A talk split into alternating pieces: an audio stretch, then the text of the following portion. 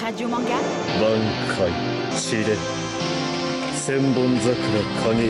Sur RJR. Bonjour et bienvenue à tous et à tous dans Radio Manga, votre émission parlant des mangas, d'animés et d'actu manga. C'est Ethan, aujourd'hui on va parler de Berserk Ikuzen.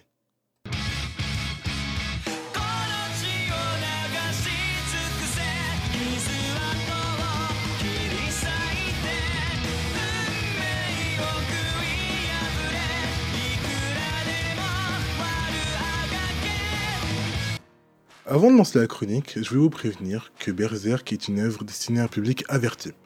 Cette œuvre regroupe beaucoup de sang, de violence et d'autres scènes très sensibles poussées à l'extrême. Alors, si vous êtes sensible à ce genre d'œuvre, ne lisez pas Berserk. Écoutez la chronique pour découvrir l'œuvre, mais vraiment ne lisez pas. Toute personne sensible que vous connaissez dans votre entourage qui veut se lancer dans Berserk, prévenez-les, c'est une œuvre vraiment très dure à lire pour ceux qui ne s'y attendent pas. Et voilà, maintenant que c'est dit, on peut se lancer dans la chronique.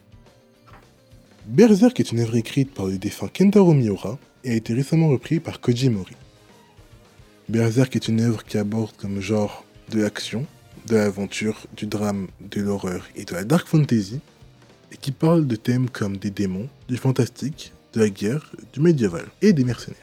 Exceptionnellement, Berserk, je ne parlerai pas de l'anime car il n'est pas très bon et ne suit pas l'histoire du manga, mais si vous voulez regarder l'anime Berserk, vous pouvez regarder la première partie de Berserk, donc l'âge d'or, en animé avec les films L'âge d'or Memorial Edition. L'œuvre originale en manga compte 41 volumes et est encore en cours. Berserk compte deux parties. L'âge d'or, qui raconte le passé du protagoniste Guts, et Berserk, qui raconte toute la suite après l'âge d'or. Donc, nous allons commencer par l'âge d'or pour que vous puissiez comprendre l'histoire. Pour l'âge d'or, passons l'enfance de Guts et passons directement au moment qui nous intéresse. Guts est un voyageur solitaire, portant une épée assez grande, se baladant et étant mercenaire pour les royaumes qu'il trouve. Un jour, il va devenir mercenaire pour un royaume et va se faire attaquer par un autre groupe de mercenaires appelé la troupe du Faucon. Cette troupe, dirigée par le talentueux Griffiths, va commencer à combattre Guts, mais ce dernier se débarrassera assez facilement de ses adversaires. Alors que le combat s'éternise, Griffiths, donc chef de la troupe des Faucons, arrête le combat et demande à Guts de le rejoindre. Guts, étant solitaire, refuse, mais Griffiths lui met un coup qui l'assomme.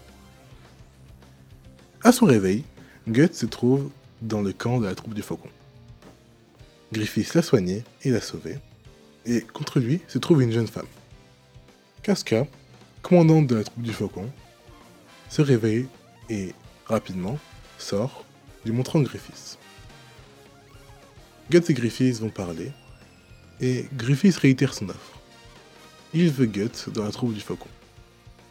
Après un combat déterminant si Guts pourrait partir ou non, Guts perd contre Griffiths et est désormais sa propriété. Après quelques batailles et une année passée chez les Faucons, Guts a trouvé sa place, sa nouvelle famille. Griffiths, Casca, Judo encore Carcus, tous sont devenus sa nouvelle famille. Guts s'est rapproché de tous, mais surtout de Griffiths, avec qui ils sont devenus tellement proches que désormais, on peut les considérer comme des frères d'armes. Les aventures passèrent, et, un moment, Guts sentit l'envie de partir. Il était devenu vraiment puissant, et rester dans la troupe du faucon pourrait l'affaiblir. Du moins, c'est ce qu'il dit aux autres. Mais en vérité, c'est pour les protéger qu'il s'en va, car il sent qu'il doit être en solitaire. Il sent que c'est tout seul qu'il sera mieux pour les protéger. Griffiths, qui apprend la nouvelle, refuse, bien évidemment. Et Guts lui propose un combat. De même que le combat qui a décidé s'il devait rester ou non, Guts propose un combat qui devrait déterminer s'il devait partir ou non. Griffiths accepte et les deux se mettent en place. Sans un bruit, sous la neige, quand une feuille tomba, le coup partit. En un seul coup, le combat était terminé. Guts avait gagné. Bien sûr, il refusait de tuer Griffiths.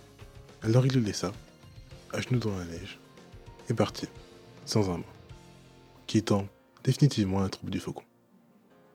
Après cela, Griffiths restera muet, et lui qui entretenait déjà une relation avec la princesse, finira par coucher avec elle.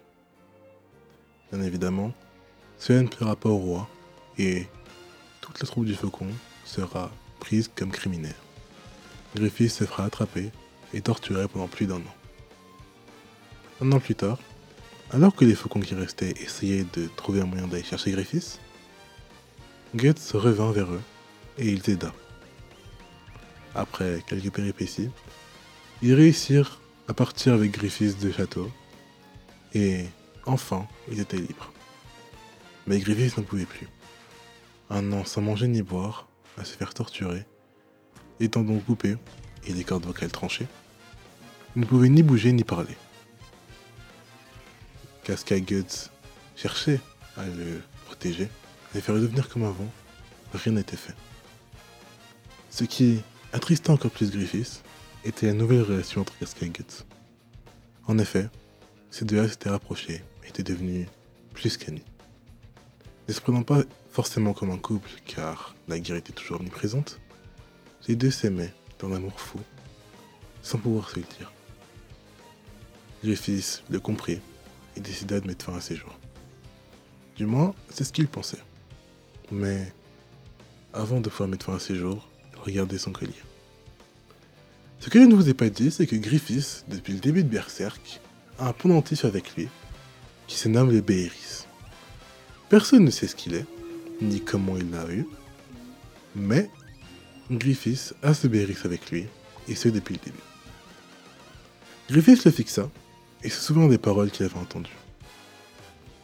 Quand tu seras au plus bas, prie, et ce Beerus réalisera ton vœu. Alors, avant de mettre fin à ses jours, Griffith pria. Il pria pour devenir comme avant, puissant, et de pouvoir enfin réaliser son rêve. Conquérir son royaume et devenir le roi.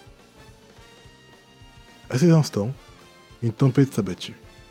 Toute la troupe de faucons qui restait, comprenant Guts et Casca, furent téléportés dans un autre monde. Un monde apocalyptique rempli de démons. Si on peut appeler ces créatures des démons. Je pense m'arrêter là pour l'âge d'or, car si je vous dis la suite, cela risque de vous spoiler. Si vous aimez, allez lire l'œuvre, car ce n'est pas fini, au contraire, ce n'est que le début. Passons maintenant à la présentation des personnages. Tout d'abord, Guts. Comme je l'ai dit, Guts est un titan. Il mesure 2 mètres, porte une épée beaucoup trop grande pour lui, qui mesure quasiment 3 mètres, et est un guerrier solitaire depuis l'âge d'or. Il se bat seul, n'aime pas avoir de la compagnie avec lui, car il trouve ça inutile, mais a un bon fond. Il se bat par vengeance, pour des raisons que je n'exposerai pas ici, par peur de. Il se bat seul avec son épée, ne préférant pas utiliser d'objets qui l'encombrent, et a une assez grande force physique, assez pour manier cette épée gigantesque. Ensuite, Griffith. Ex-fondateur de la troupe du Faucon, il est désormais appelé le Faucon de Lumière. Pour Griffith, je ne peux pas en dire trop car sinon ça risque de vous spoil beaucoup la fin de l'âge d'or, mais sachez juste que Griffith est présent et qui est désormais l'antagoniste. Et pour terminer, Casca. Malheureusement, et c'est ce qui m'énerve, je ne peux pas non plus vous dire grand chose car sans parler de la fin de l'âge d'or, je ne peux quasiment rien dire sur les personnages. Ça risquerait de vraiment vous spoil. Mais à savoir sur Casca, avant l'âge d'or, enfin pendant l'âge d'or plutôt, c'est une combattante hors pair, rivalisant avec Guts et Griffith. Mais après l'âge d'or, elle est devenue traumatisée et n'est plus capable ni de parler, ni de souvenir de ce qui s'est passé.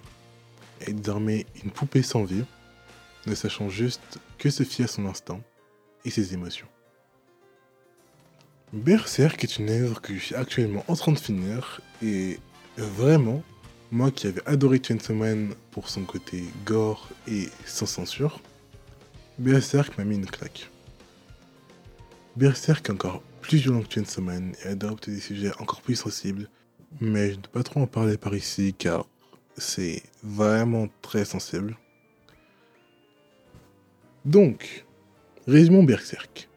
Berserk est une œuvre très violente, mais qui fait beaucoup réfléchir.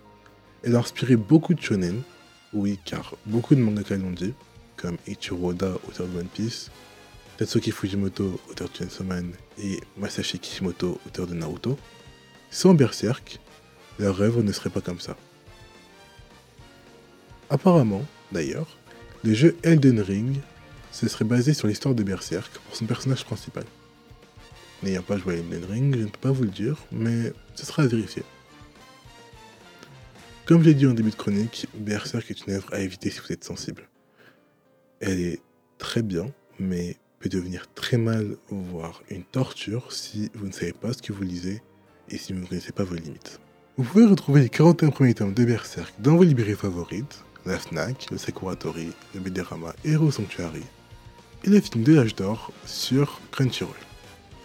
Merci à tous de m'avoir écouté. La prochaine fois, on se retrouve pour une chronique beaucoup plus joyeuse, ne vous en faites pas. Pour les prochaines chroniques, déjà, elles seront plus joyeuses aborderont des sujets que tout le monde peut lire cette fois. Et j'aimerais tester de nouvelles choses, comme inclure des voix d'animés, ou simplement des sons pour essayer de rendre la chronique un peu plus interactive. Merci d'avoir écouté, on se retrouve pour la prochaine chronique. Sayonara